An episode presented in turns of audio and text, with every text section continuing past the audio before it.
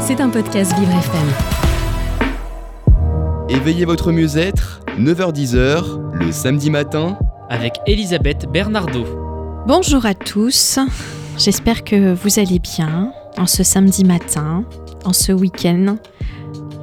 Alors aujourd'hui, bienvenue dans l'émission Éveillez votre mieux-être. J'ai le plaisir, euh, j'ai le grand plaisir de recevoir Anne, Picard, pour parler d'un sujet qui est extrêmement important. Alors il va y avoir en fait le mot dans, dans l'interview, on va utiliser différents types de mots, entre autres un mot qui est à la mode mais qui, euh, qui est aussi un sujet d'actualité qui s'appelle la bienveillance. À l'intérieur de la bienveillance, on peut y aussi y assembler le mot bien et dans la bienveillance, le mot traitement, traitement physique, traitement euh, psychique, traitement moral. Et là, on va parler de la traitance. Alors, il y a la bien-traitance et puis il y a la maltraitance. Et alors, Anne Picard est donc euh, fondatrice d'un cabinet de formation où elle fait également du conseil et elle développe, elle a développé un label APAV et l'établissement, enfin le label s'appelle Bien Traitant. C'est bien cela? Oui, bonjour. Oui, c'est tout à fait Anne. ça. Enchantée. Enchantée. Bienvenue chez Vivre FM. Merci. Alors, si vous nous expliquez un petit peu, qu'est-ce que c'est que ce, que ce label? Alors ce label, en fait, euh, il va garantir plusieurs choses euh, à tous les acteurs. Quand je parle à tous les acteurs, aussi bien euh, les personnes accueillies dans les, structures, que le, rassurer aussi également les familles, mais également pour valoriser les professionnels qui travaillent et rassurer également sur la qualité euh, de, des prestations qui sont délivrées auprès des usagers, euh, tous les financeurs, toutes les politiques publiques qui tendent aujourd'hui, on le, on le voit bien, euh, à se préoccuper et de la bientraitance et de la prévention de la maltraitance. Alors, euh, ce label, il va garantir que la structure développe pas une formation de deux jours sur la bientraitance, mais une véritable culture de la bientraitance.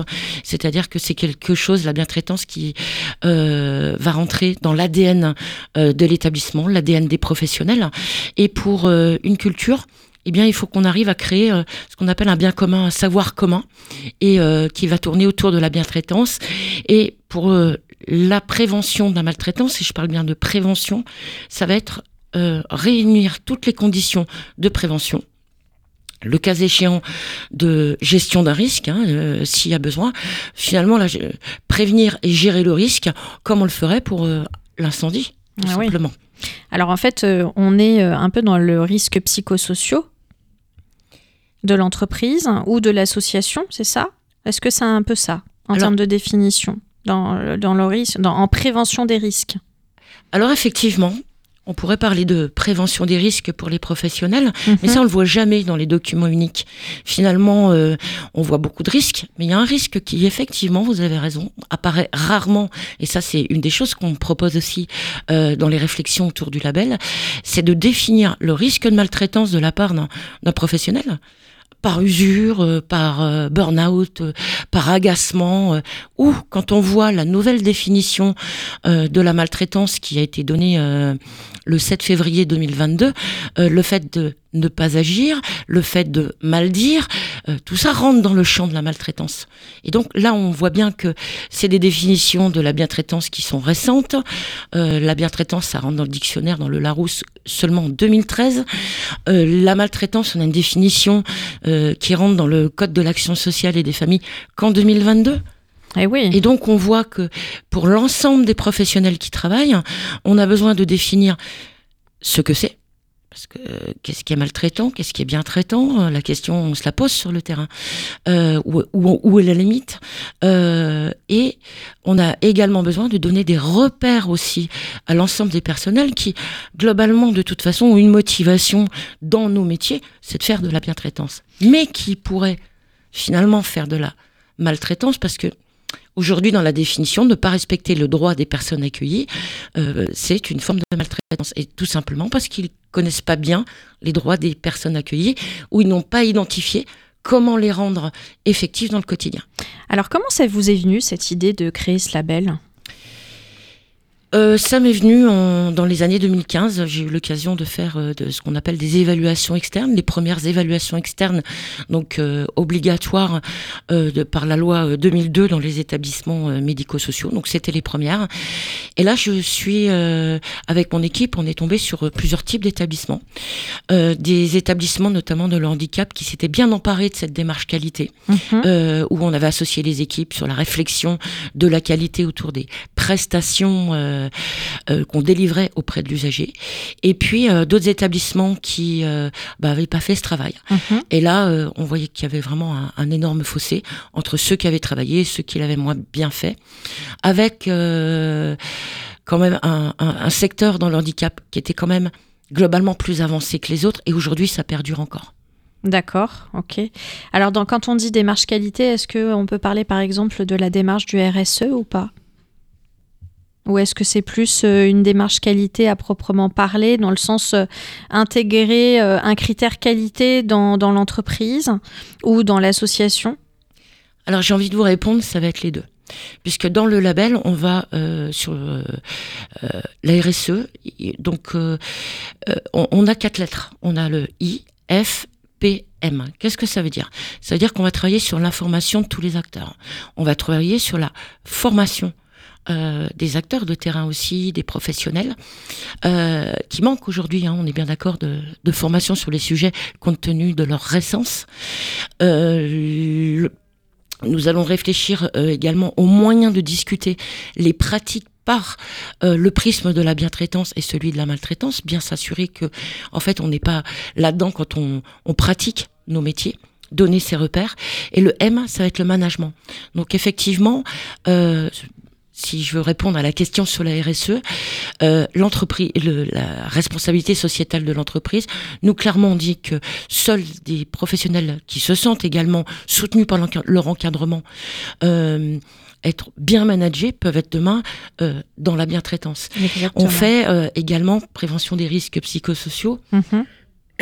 On va former, plus- il faut former tout le monde Mm. sur quelque chose, des sujets importants Des, sujets, sujets, douloureux, ouais. ambitieux, pas forcément douloureux. Parce que en parler, vous savez, quand on fait de la prévention à l'incendie, c'est pas douloureux. Non, ça c'est vrai. C'est justement pour éviter que derrière, ça soit douloureux. Ouais. Et ben, on va traiter les choses de la même manière. On est vraiment sur l'aspect préventif. On n'est pas dans le jugement. Oui, On est, euh, voilà, euh, le sujet de la maltraitance, on le met sur la table. oui, On le regarde en face. oui. On se dit que ça peut arriver, D'accord. comme un incendie.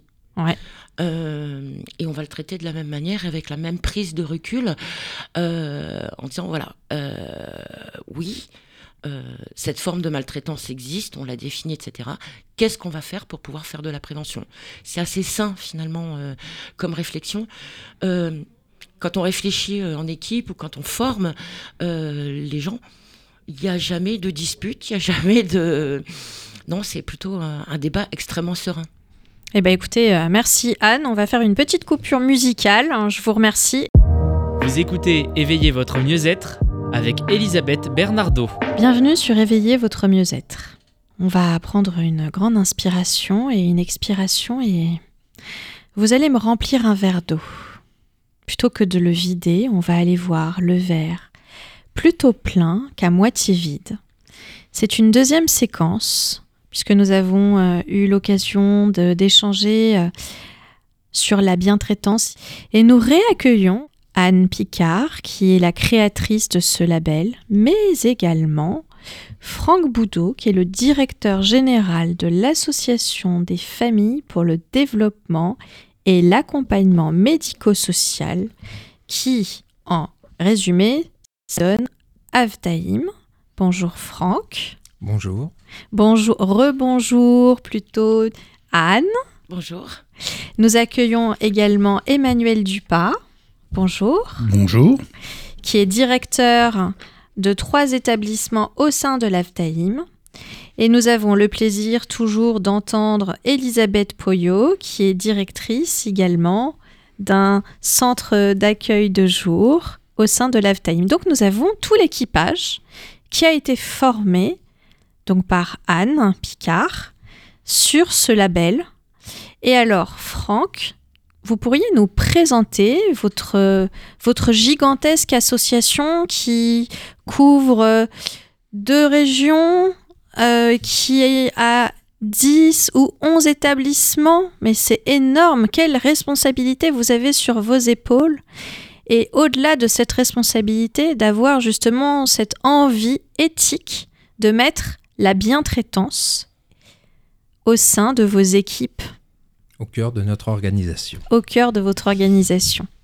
Euh, oui, l'association Avdaïm, c'est 11 établissements et services. Alors, il existe bien sûr de très, très, très grosses euh, associations, mais euh, notre association a son importance comme toutes les autres. Donc, elle est située en Île-de-France avec cinq établissements médico-sociaux et son siège, et en Vendée, six établissements et services également. Donc, il y a un ESAT, établissement et services d'accompagnement par le travail, un IME, Institut médico-éducatif, CAJ, vous l'avez dit, centre d'accueil de jour, une section d'adaptation spécialisée et un service d'accompagnement à la vie sociale euh, pour la Vendée. Nous avons aussi des établissements, donc un ESAT, donc euh, euh, établissement et service d'accompagnement par le travail, un SAVS, un SAMSA, euh, nous avons aussi un foyer d'hébergement pour personnes en situation de handicap, euh, mais qui euh, sont en, en, situation de travail dans les ESAT, un foyer de vie, foyer d'accueil médicalisé et aussi un centre d'accueil de jour. Alors justement, moi j'avais travaillé ces établissements avant de, de, vous accueillir, voir voilà qu'est-ce que qu'est-ce que c'est que l'AFTAIM. Alors du coup, j'aime bien les, les mots. L'IME, c'est l'espoir pour les enfants de 6 à 14 ans. Oui, c'est son histoire avec son projet et une redéfinition qui a été faite avec euh, l'ensemble des acteurs, donc les salariés. Donc ça va vraiment de l'enfant à l'adulte, parce qu'après de l'espoir, on passe à l'IMP professionnel, où là, on est de 14 à 20 ans. Donc c'est pour des enfants qui ont besoin d'un accompagnement personnalisé dans le cadre d'un handicap. Oui, même si aujourd'hui les évolutions font que les UME couvrent la tranche 0-20 ans. D'accord. On ne rentre plus dans ce détail-là de ce qu'il y avait à l'intérieur des différentes structures. Ok. Après, nous avons donc le centre d'accueil de jour qui est dirigé donc par Elisabeth. Euh, je vous invite, chers auditeurs, à réécouter l'émission précédente justement sur la bientraitance où elle explique, où vous expliquez justement tous les bienfaits de qu'est-ce que vous mettez en place à Duny dans le 93. Après, on a un EZ qui s'appelle on et bocage. Yon et bocage. Et Yon. Voilà. Alors, il a, c'est quoi ce baptême euh bah, euh, c'est, la structure vendéenne où là on est sur les, régions de Yon et Bocage eh oui. à l'intérieur de dans les Essarts. Voilà, les Essarts qui est une des communes euh, où nous avons aussi notre ESAT. Donc c'est pour ça que ça s'est baptisé Yon et Bocage. Et alors justement, cet ESAT-là, il a la particularité de traiter en fait les personnes, d'accompagner plutôt, d'accompagner les personnes qui ont eu des traumatismes crâniens. C'est-à-dire que c'est des personnes qui ont eu des accidents de la route Entre autres, des accidents de la vie. Les accidents de la vie, ok. Donc c'est ce qui est proposé. Et je veux dire qu'avec euh, la définition du handicap mental, je veux dire que si on reprend la loi de 2005, euh, le champ du handicap, les personnes que l'on accueille aujourd'hui ne sont pas juste sur un retard mental, eh mais on, a, on accueille aussi des personnes traumatisées euh, crâniens, il va y avoir des troubles psy. Mm. Euh, donc le, le, panel est assez large. Mm. Et aujourd'hui, notre secteur s'est adapté au fur et à mesure du temps à pouvoir accueillir et proposer un accompagnement de qualité à toutes les personnes. Et oui, parce que c'est vrai que dans la vie de tous les jours, tout va bien, mais lorsqu'on a des accidents de vie ou des accidents de parcours, ou quand on rencontre des gens, on se dit, bah dis donc, en fait, y a, finalement, il y a une grande variété de handicaps. Et ça, on n'en a pas du tout conscience quand on va dire, on travaille dans, dans, un, dans un bureau, euh, on est à col blanc, ou même dans une école, euh, où on est dans une école, on va dire, euh, l'école de quartier. et là, on va accueillir des enfants par exemple, qui vont avoir euh, des traumatismes, euh, soit de la dyslexie, euh, soit des autismes, ils vont pas forcément savoir gérer.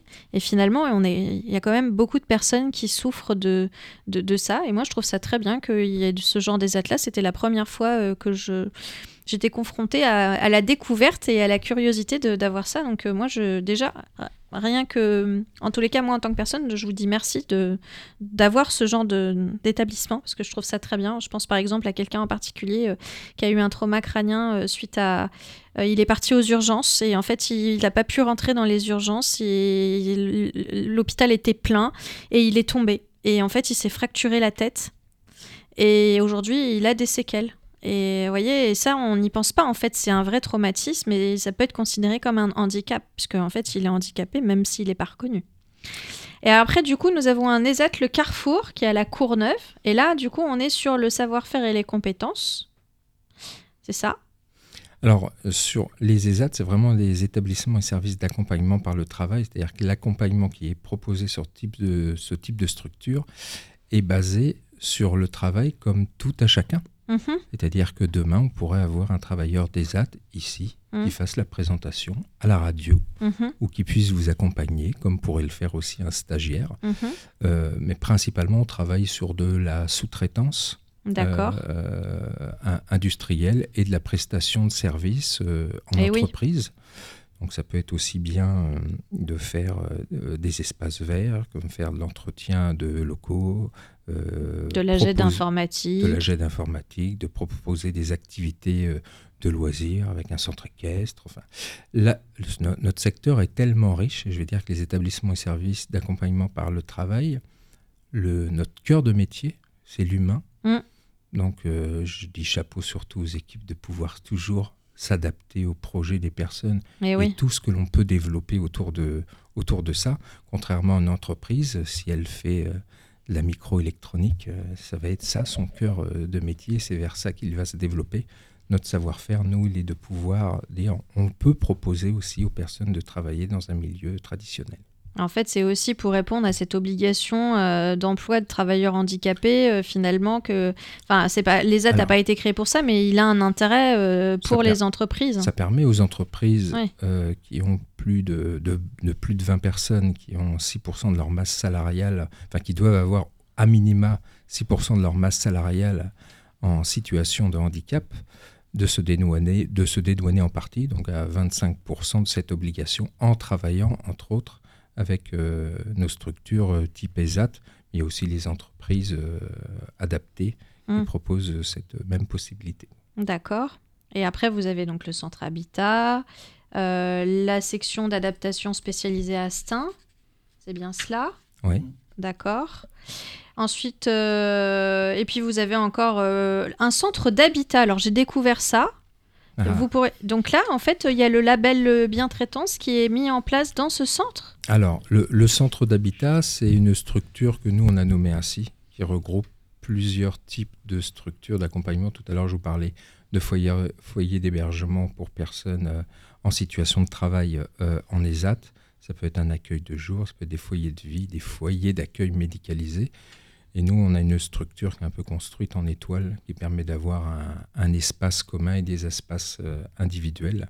La labellisation bien-traitance pour l'association, c'est une volonté associative de se dire, on- non pas qu'on veut mettre en place ou travailler avec un organisme pour un établissement bien traitant, mais de euh, travailler euh, sur la lutte contre la maltraitance et bien en amont de travailler euh, la bientraitance au sein de l'ensemble de nos structures.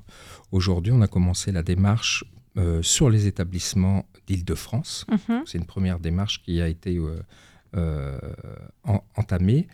Donc les structures de la Vendée viendront au fur et à mesure dans, dans cette démarche, mais à ce jour, ça n'a pas été entamé. Ce sera démarré à partir de l'année prochaine. Oui, oui, parce qu'il y a les budgets formation aussi. Alors il y a les budgets, euh, les budgets formation, c'est-à-dire qu'on a des budgets qui sont très contraints. On a tous conscience euh, de l'état financier. Nos structures, elles sont financées soit par les conseils départementaux, soit par les ARS. Mhm. Donc il y a une réalité financière euh, qui est là et après c'est euh, les gestionnaires d'établissements en fonction du fonctionnement de leur structure qui permettent de dégager plus ou moins de moyens, aussi entre autres avec l'aide de l'OPCO Santé qui est notre opérateur de compétences. D'accord, très bien. Eh bien écoutez, on va faire une petite pause euh, musicale, on va revenir après. Très complet, c'est très riche. Restez à l'écoute. À tout de suite. Vous écoutez Éveillez votre mieux-être avec Elisabeth Bernardo. Chers auditeurs, nous revenons après cette euh, page musicale avec euh, une, euh, un groupe, un- une association, l'association des familles pour le développement et l'accompagnement médico-social, avec Anne Picard également, sur la bientraitance, le label Bientraitant, qui est, euh, on va dire, précurseur, novateur en France, en sachant que le Canada, euh, ça fait déjà quelques années qu'ils sont sur le sujet. Et donc, euh, vous nous présentiez, Franck, bah, justement l'ensemble de vos établissements. Et vous disiez que là, vous étiez en train de mettre en place ce label-là sur le département de l'Île-de-France. Et on va faire, on va dire, on va mettre en lumière ce département, le 93, qui est souvent un département qui est un peu euh, discriminé, Ouais. où là, euh, on est, ce, ce- ce département, on dit toujours que c'est un département pauvre, qu'il n'y a jamais rien qui est fait, euh, qui est toujours mis un peu de côté par rapport à d'autres. Et bien là, finalement, vous êtes sur une valorisation de, de, de- de- de- du, du système euh, éducatif médico-social dans le, le 9-3, si je peux me permettre euh, Ouais, ce terme. voilà. J'ai pas à vous permettre, mais oui, c'est souvent, euh, on le montre du doigt, mais ce qu'on ne sait pas montrer du doigt, c'est tout ce qu'on peut y faire, Et tout oui. ce que l'on y fait, tout ce tissage euh, qui se fait entre autres au niveau associatif. Donc pour en revenir pour, à l'association, la volonté, donc c'est une des orientations du projet euh, associatif de pouvoir travailler, je disais, sur la lutte contre la maltraitance, mais aussi sur la prévention. Euh, et cette culture de bientraitance, euh, puisque l'association connaissait déjà euh, la structure Acced, on a pu entrer en contact, enfin pour ma part en tant que directeur général, on m'a expliqué toute cette démarche, tout ce que l'on pourrait faire, comment ça pourrait aussi se déployer au sein des établissements. Ce que j'ai trouvé extrêmement intéressant, c'est que tous les acteurs sont mis autour de la table, c'est-à-dire qu'on n'est pas juste euh, à être là en tant que donneur de leçons, euh, comment faudrait euh, faire tel ou tel type d'accompagnement ou comment faudrait lutter contre la maltraitance. On a vraiment travaillé, hein, ce que j'ai dit, et là, nous tous autour de la table, on, on a bénéficié de cette formation et je l'ai bien bénéficié.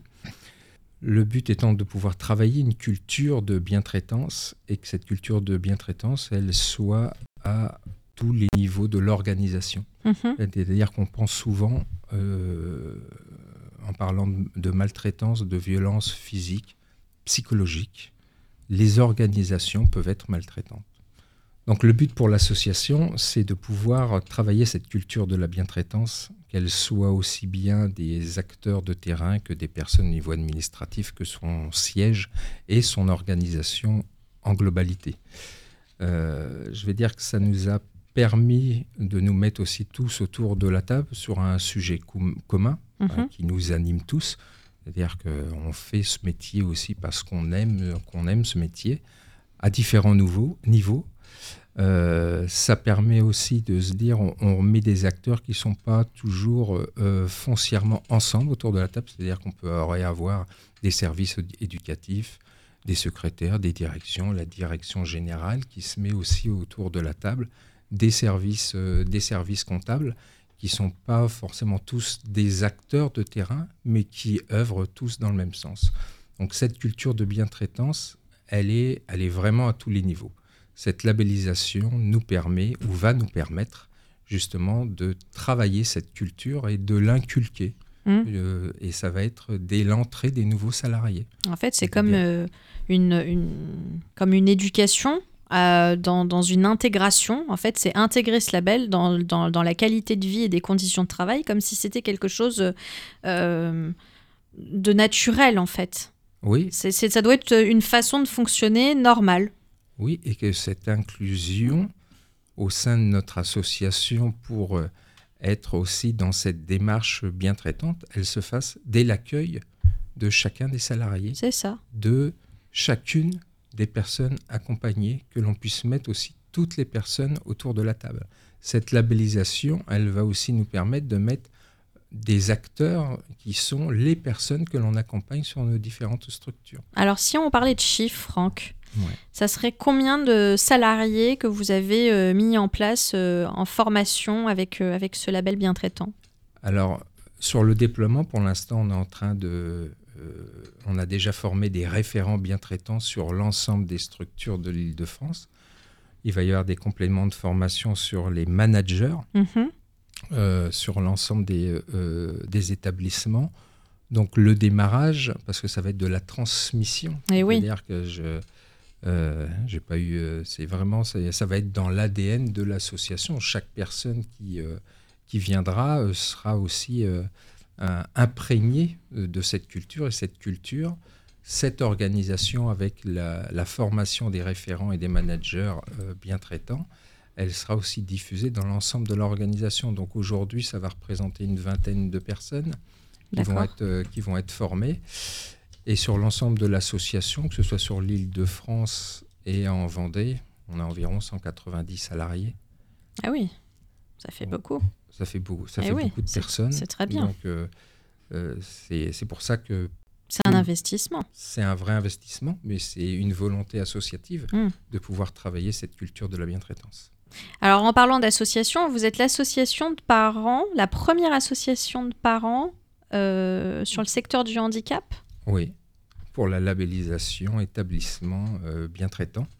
On fait aussi partie du, du réseau euh, UNAPI. Oui. J'espère qu'on pourra vous en parler un petit peu plus tard avec euh, la volonté justement d'avoir une inauguration euh, avec, euh, eh ben, avec cet acteur du handicap Et Eh oui. qui est aussi très important dans notre secteur.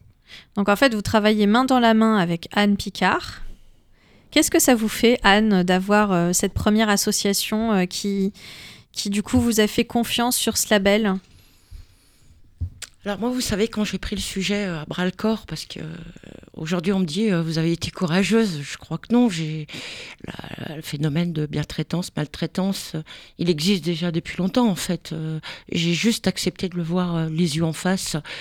Peut-être aussi parce que j'avais une culture de la démarche qualité aussi avant. J'ai eu des moments de solitude au départ. Et aujourd'hui, bah non, voilà, on a 60 établissements qui sont en cours de labellisation.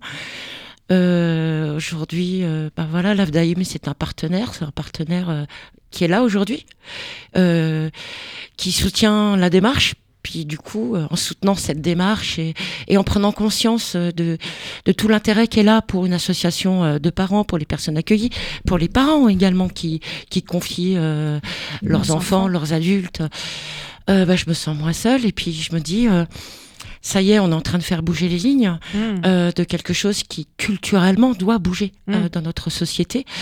Euh, Aujourd'hui, on est euh, euh, un pays qui fait attention. euh, on l'a vu avec le phénomène MeToo sur la violence, la violence des femmes, la, euh, la violence animale même. Eh ben, c'est bien. C'est voilà, il était temps qu'on s'occupe de l'humain. Eh oui, Donc euh, du cœur des hommes.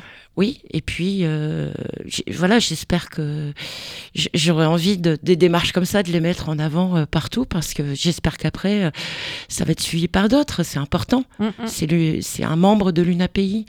Euh, L'UNAPI, je ne sais pas combien il y a de d'établissements derrière, mais c'est- la énorme. plus grosse association de, de, de. Ouais, de professionnels, euh, euh, d'établissements, euh, de parents de- de- d'handicapés, de, personnes handicapées qui sont accompagnées en France. Donc, bah, oui, voilà, c'est un super exemple.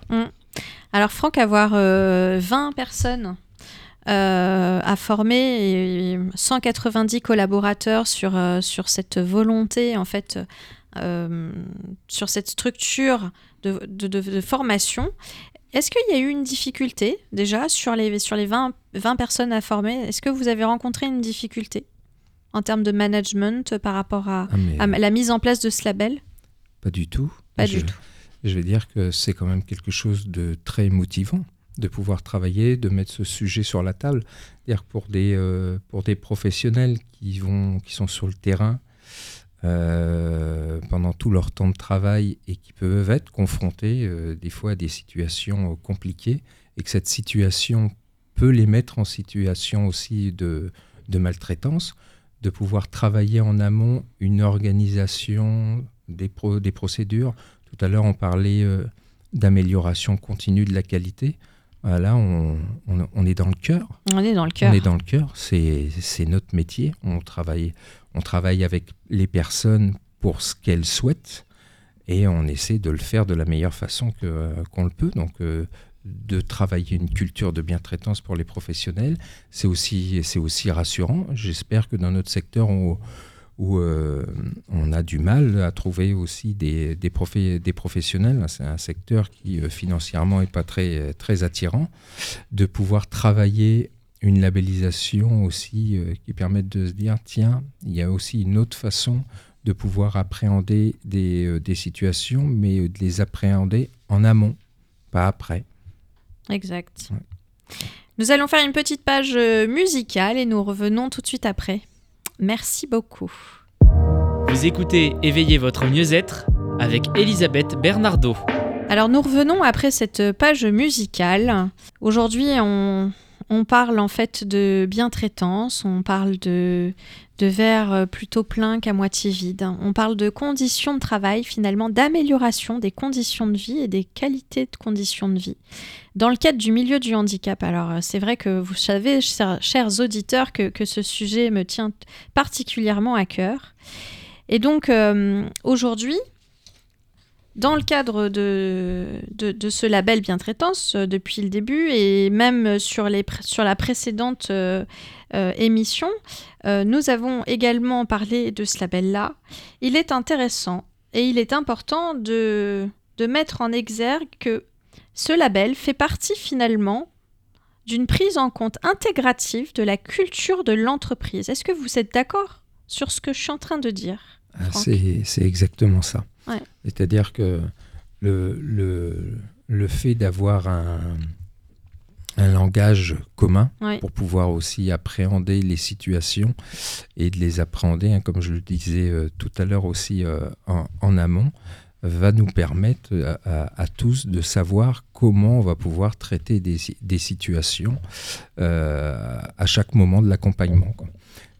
Et euh, bien au-delà de ça, hein, dans cette, euh, dans cette élaboration euh, de, de, de, labellisation établissement bien traitant, il y a aussi la, la, volonté de se montrer comme un, comme un acteur aussi actif dans notre, dans notre secteur, mm. avec, pour démontrer cette volonté de travailler contre les actes de maltraitance mm. et les actions de prévention sur la bien-traitance. C'est ça. Et alors du coup, nous avons également Monsieur Dupas, Emmanuel Dupas, qui est donc euh, qui fait partie de l'établissement. Et, donc vous avez trois établissements. Euh, vous dirigez ces trois établissements-là. Donc vous avez été formé euh, par Anne Picard sur ce label bien traitant. Comment vous allez mettre en place ce, label avec ces trois établissements? Alors déjà, il y a la, volonté de, de, décloisonner, comme l'a dit Franck tout à l'heure. C'est-à-dire que les personnels sont tous, euh, sont, quand on est en formation, c'est ce qui est intéressant, c'est qu'on est tous au même niveau. C'est-à-dire que ce soit directeur, que ce soit pardon directeur, ou que ce soit euh, euh, éducateur, ou en tout cas personne qui, qui, va avoir le, qui va être référent bien traitant, on est tous au même niveau. Donc on oublie un petit peu déjà la la, hiérarchie. Et on, déjà, on entre dans, l'ADN du projet.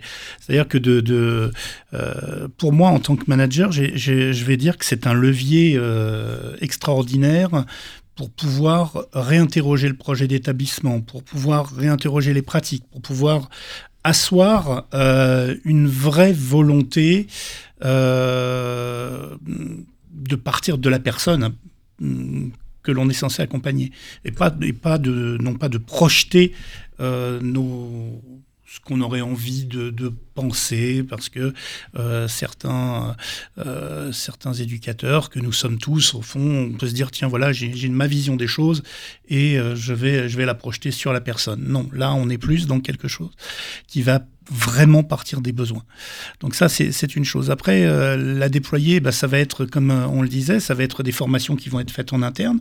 Alors, on est en ce moment en plein, en, plein testing, si je puis dire, euh, pour euh, savoir comment on va, on va former, parce que c'est pas simple euh, de former. euh, et l'idée de former par ses pairs, c'est quelque chose d'intéressant. Alors, on a, on a déjà regardé de, de, plusieurs manières. Ça peut être quelqu'un qui vient d'un établissement, par exemple du CAJ, qui peut venir à l'ESAT, ou, ou pourquoi pas vice-versa à l'IME, que ce soit quelqu'un de, du SAVS ou autre, pour justement Harmoniser bah, ar- déployer, les, déployer cette, cette volonté associative et, et de, la, de faire vivre les choses de manière... euh, euh, comment, comment je pourrais formuler ça? Euh, Vivante, tout simplement. Vivant- vivante.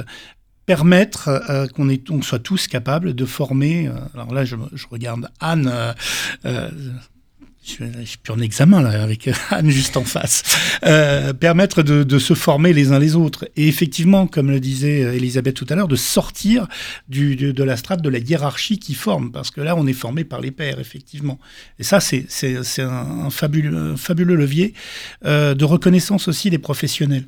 Parce qu'effectivement, euh, comme on le disait tout à l'heure, en termes d'employabilité, ben, nos secteurs sont un peu sinistrés, mais de savoir qu'effectivement, euh, ben, on va prendre soin de nous, euh, on va prendre soin de nous aussi, de nous, euh, les professionnels, pour prendre soin des autres. Eh oui. Et ça, c'est c'est quelque chose de, de, de, de primordial. Et là, du coup, on a la chance d'avoir une association qui, euh, bah, qui investit là-dessus.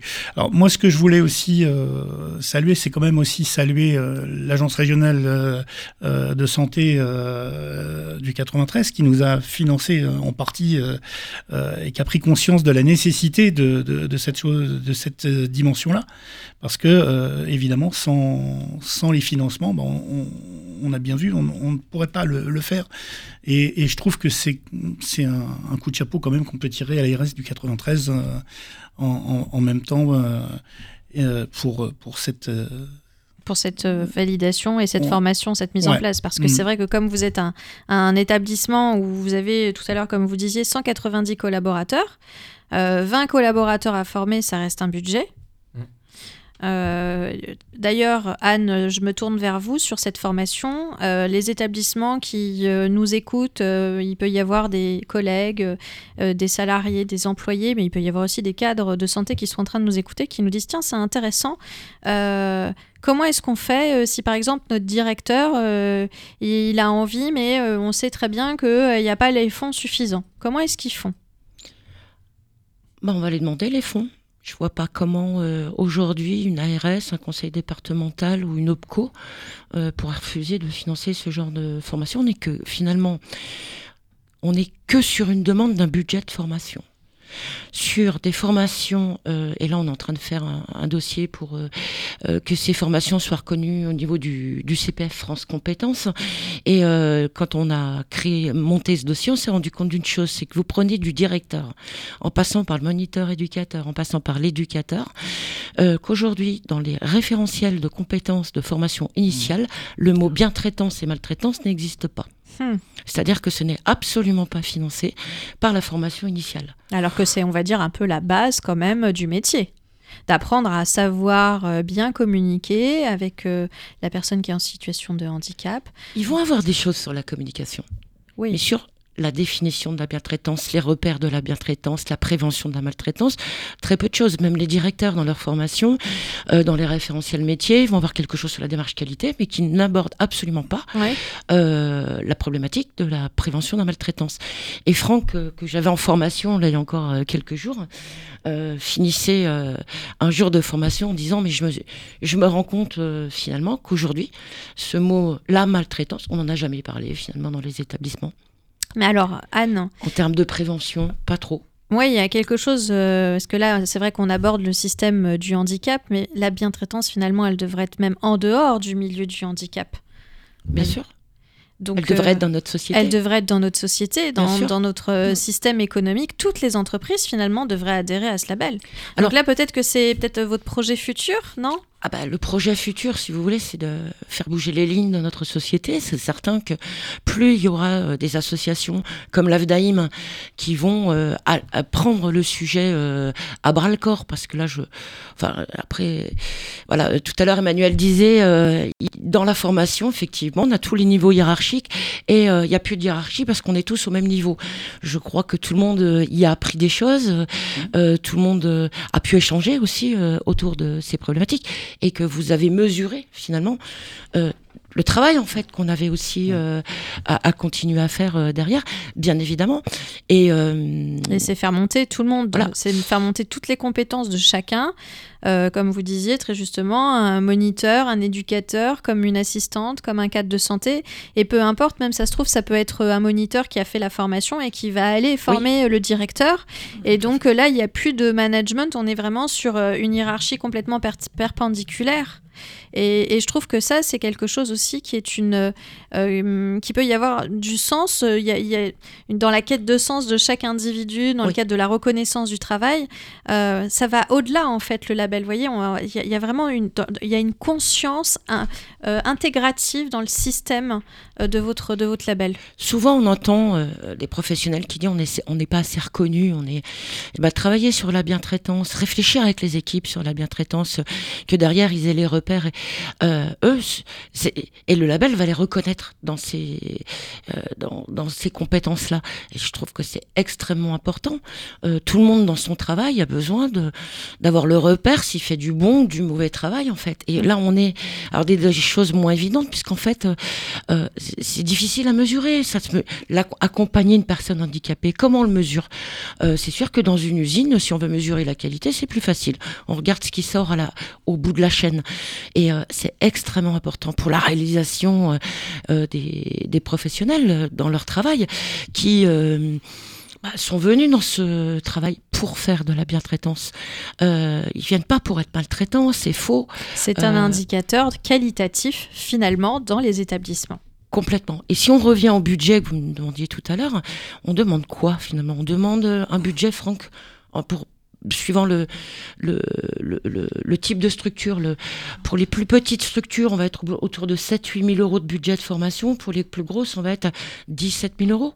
Oui, c'est pas grand-chose. Franchement. Oui. C'est ridicule même. Voilà, avec euh, des gens certifiés, eh des experts en interne, eh sur tout un processus. Il y a quand même 15 jours de formation. et je peux, ils vont me le confirmer que en plus, c'est des journées assez intenses. Pour, euh, dans l'idéal, il faudrait même des jours en plus. Alors là, on pourrait justement faire euh, appel à, aux, instances publiques. Oui. De finalement de mettre en place ces budgets à disposition parce que c'est des petites sommes par rapport à tout ce que ça peut apporter. Euh, c'est un indicateur finalement qualitatif euh, dans par exemple un entretien individuel de fin d'année, de savoir bah tiens, euh, qu'est-ce que tu as mis en place comme, comme on va dire critère de bien-traitance dans le cadre de ton accompagnement dans l'année avec la personne que tu accompagnes. donc ça a vraiment une, une plus-value, c'est une valeur ajoutée pour chaque établissement. Donc, euh, chers euh, auditeurs, si vous nous entendez et euh, les pouvoirs publics, je pense qu'il est important, et là, c'est moi, Elisabeth, qui, qui fait cette demande-là, de, pouvoir, voilà, que, que, vous octroyez des budgets qui sont importants parce qu'on sait aujourd'hui, il y a trop de sujets médiatiques où on va parler de choses négatives.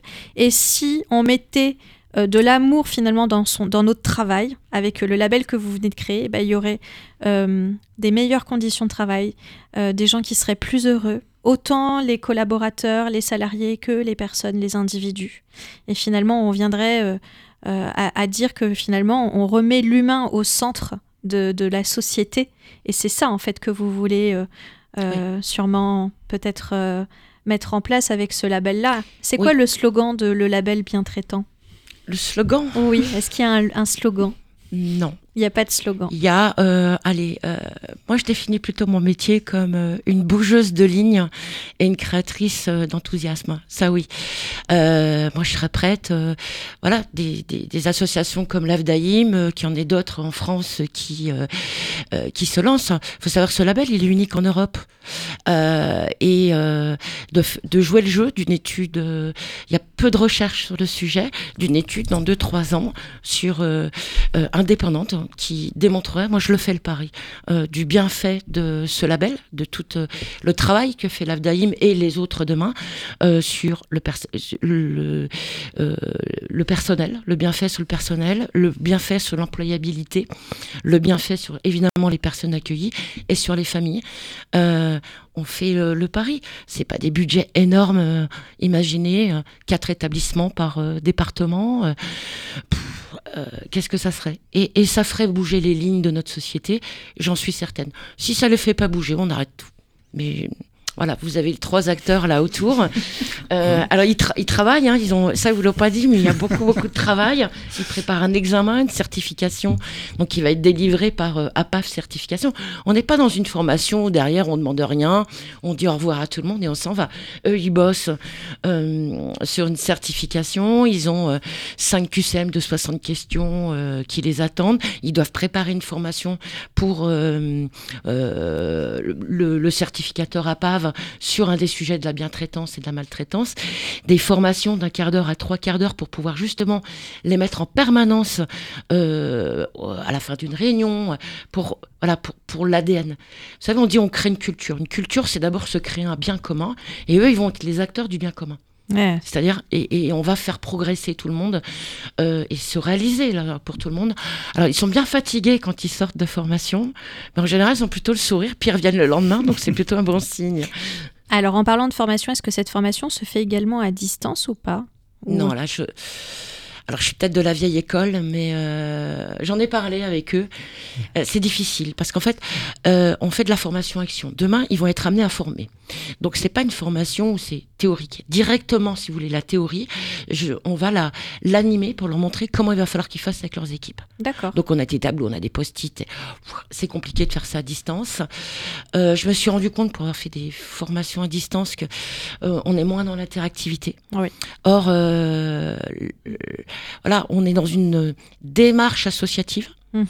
L'interactivité est également très très importante mhm. pour pour la culture associative, si on les met chacun dans leur coin, là j'ai du mal à imaginer, euh, mais on peut leur demander si pour eux euh, être passés par là moi, moi pour, pour, moi, de manière très claire, euh, c'est pas quelque chose qu'on peut faire en dématérialisé, quoi, derrière un écran. D'accord. De la même façon que nos métiers, ils sont pas dématérialisés. Et non, ça c'est Donc on est bien dans l'accompagnement physique des personnes en présentiel. Ah, mais je pose la question parce que c'est vrai que si euh, vous avez, par exemple, des ESAD, des associations qui sont dans le sud de la France, ah, on se déplace. Et vous vous déplacez. ah, super. Faut savoir qu'on a des établissements, on en a six en Martinique. D'accord. Donc c'est bien.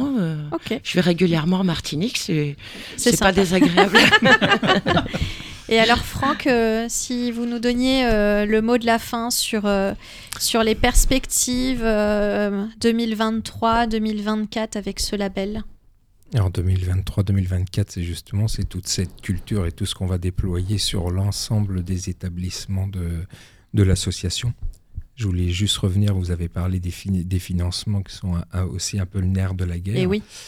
Euh, travaillons sur le préventif. Euh, je pense qu'il faut investir aujourd'hui dans, la formation à tous les niveaux dans notre secteur, travailler sur cette labellisation qui va permettre aussi d'anticiper tout ce qui est évaluation, ce qu'on appelle audit dans, le secteur de l'entreprise, nos évaluations externes de nos établissements, ou la prévention de la maltraitance et, euh, et la lutte contre la maltraitance est un des acteurs, de travailler sur un établissement bien traitant ou bien au-delà de ce qu'on peut attendre de nous, oui, c'est là où faut être, euh, c'est là où faut nous attendre. dire, moi, en tant que directeur général, euh, je rejoins votre appel à ce niveau-là, au niveau du financement, au niveau des budgets de formation sur les établissements médico-sociaux. C'est indispensable. indispensable. indispensable. Eh bien, écoutez, j'ai été heureuse de vous accueillir. Voilà, euh, c'est un sujet moi qui me tient à cœur. Euh, d'une certaine façon, on parle quand même de santé, on parle de bien-être, de bien-être au travail. Et vous étiez bienvenue dans cette chronique d'éveiller votre mieux-être au sein de Vivre FM. Chers auditeurs, je vais vous souhaiter un excellent week-end. J'espère que vous avez pris beaucoup de plaisir, autant que nous, d'avoir euh, été avec vous. Et je vous dis à très bientôt. C'était un podcast Vivre FM. Si vous avez apprécié ce programme, n'hésitez pas à vous abonner.